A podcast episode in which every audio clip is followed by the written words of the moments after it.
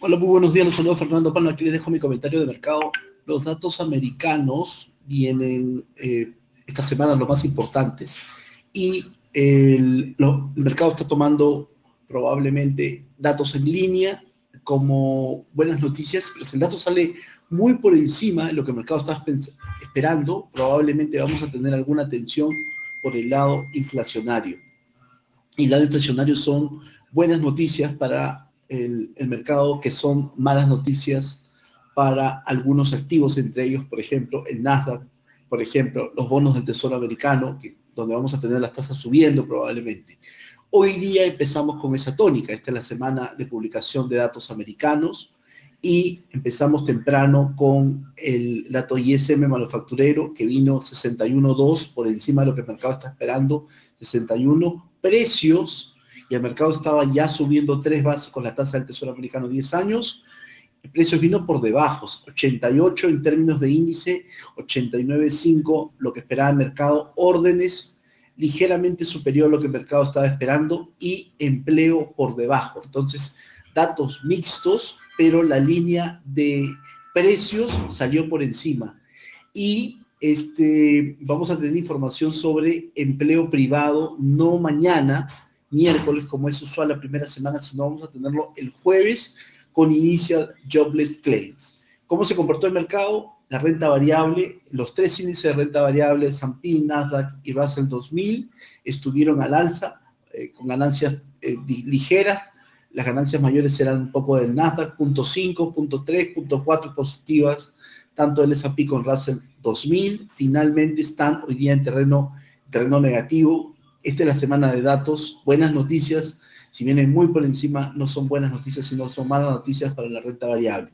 La tasa del Tesoro americano amenazó tres básicos arriba y ahora se está ubicando alrededor de 1,60, llegó a estar eh, en 1,62, 1,63 muy temprano. Luego, eh, si es que, si es que los datos vienen muy fuertes, muy robustos, podríamos ver que las tasas americanas nuevamente se eleven Hemos tenido una pausa los meses de abril y el mes de mayo, donde las tasas han estado complacientes, donde la tasa real se ha caído, las expectativas inflacionarias son todo lo que ha sido el componente de mayores tasas de las tasas nominales este año. Pero ahora podría darse, ya los datos vienen, podrían venir bien, mucho más fuerte de lo que el mercado está esperando, entonces podríamos tener también la retórica de los miembros de la Fed. Vamos a ver cómo se comporta en las tasas y el dólar finalmente en este inicio de mes. El mercado, como ya hemos comentado antes, está inclinado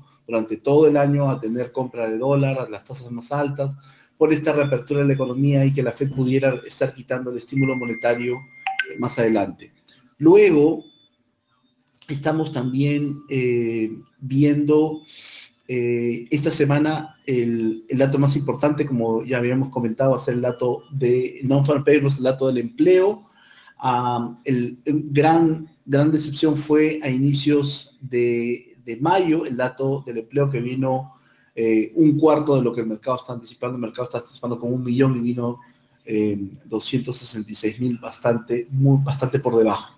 Yendo al terreno local, estamos viendo mucha cautela en los activos locales. Eh, estamos viendo, el, por ejemplo, la, bolsa peruana está cayendo 0.3%, empezó mejor, Credicorp empezó mejor inicio, inicio de día, también em, algunas acciones mineras empezaron mejor y luego empezó un poco el tono a caer en línea con lo que está cayendo el S&P. El tipo de cambio empezó muy fuerte a subir, tenemos vencimientos de, CDR, se vencen 300 millones hoy día.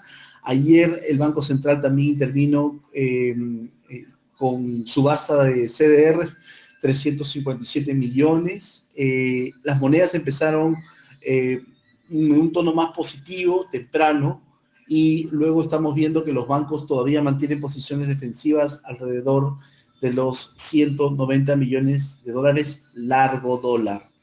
Eh, desde el punto de vista de los inversionistas profesionales, la cartera del DIEF sigue elevada, está a 3.7 millones de dólares larga, así que podríamos resumir que los, los bancos están defensivos, la cartera NDF, los inversionistas profesionales este, pueden ser institucionales y clientes offshore están también defensivos. Y lo que estamos viendo es que esta es la última semana de campaña eh, de cara a la, a la, segunda vuelta que va a ser el próximo 6 de junio. Ya pasó efectivamente el, evento más importante que era, y probablemente sea el último evento relevante, que era el debate presidencial. Es eh, a lo largo de, varias eh, publicaciones eh, de, y, medios, eh, digamos, de difusión, hay una sensación de que el, debate fue ganado por Keiko Fujimori.